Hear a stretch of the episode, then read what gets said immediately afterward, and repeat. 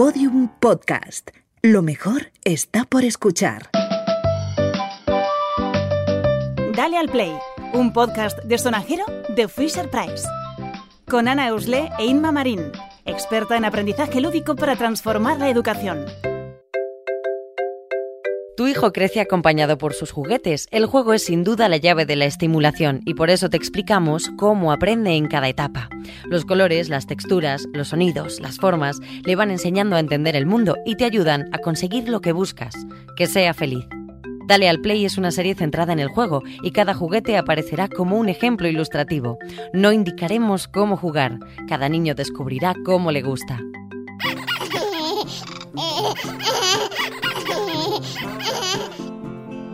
El juego nos hace libres, tanto que en el momento en el que el bebé es capaz de desplazarse solo, va adquiriendo cierta independencia. Se levanta, se pone incluso de pie, anda y ya gestiona sus propios juguetes.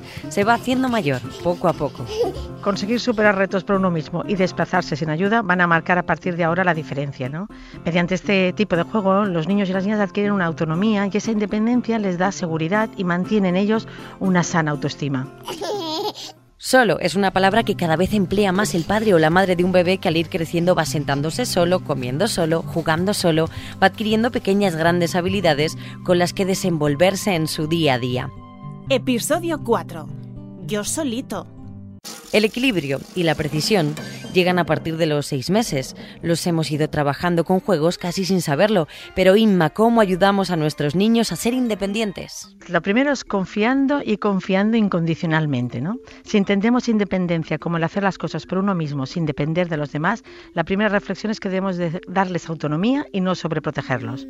Confiar que serán capaces aunque tarden en conseguirlo al pulsar unas teclas del piano o al pasar las páginas de un cuento, poner en marcha la caja de música o colocar las piezas en una torre bien alta o comer solo, todo ello son logros que los niños necesitan poder hacer y por eso para eso necesitan tiempo y espacio que eso solamente se lo podemos dar los adultos, ¿no? Confiar y darles el tiempo y el espacio necesarios ellos van a ir notando y van a ir viendo de manera más o menos consciente cómo van siendo más independientes. Al principio, por ejemplo, los bebés usan toda la mano para coger las cosas, pero hay un momento en el que adquieren precisión y entran en el juego los dedos, eh, nunca mejor dicho, y ellos son capaces de apretar un botón, subir una pequeña palanca. Ahí cómo cambia el juego, Inma. Pues es el momento en que aprenden a hacer lo que se dice la pinza, ¿no? Empiezan a, con el dedo pulgar el índice y hacen, hacen, pueden coger, tomar cosas que hasta ahora no podían, ¿no? Cambia mucho el juego porque son mucho más capaces de manipular cosas por sí solos y de mucha más exploración. Por lo tanto, la, explorar, exploran mucho más, las ruedas, las giratorias, los botones, las páginas, los centros de actividades en este sentido son fabulosos para esta etapa porque proponen una gran cantidad de actividades que van a hacer eso, ¿no? Poner en, en, en marcha los retos de hacer cosas de socomotricidad muy fina con, con los dedos y con las manos. Ficha sonora de Mesa Multiaprendizaje Bilingüe. Rana.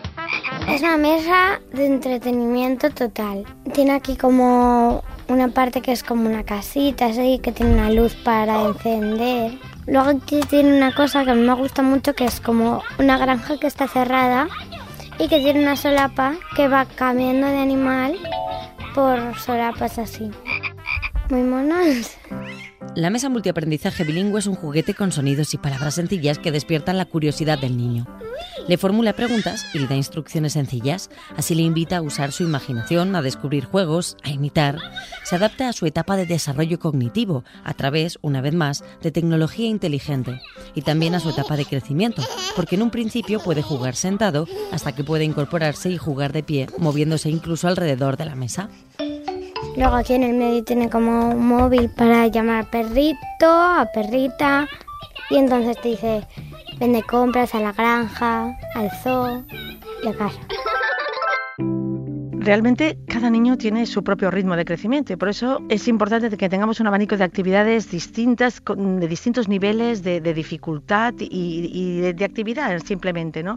Cuanto más variedad, ah, más positivo va a ser eh, el juego para los niños. ¿no? Solo con descubrir, por ejemplo, en la mesa de actividades, solo con descubrir cuántas posibilidades hay ahí, ya es todo un reto. Pero luego decidir cuáles me gustan más, qué sonidos quiero que aparezcan y, recordar dónde estaban. Todo eso mm, favorece que cada niño escoja su camino, lleve su ritmo y llegue a esos aprendizajes de manera significativa y positiva, con éxito. Eso es fundamental, ¿no? Que lleguen interiorizando el éxito de haberlo conseguido.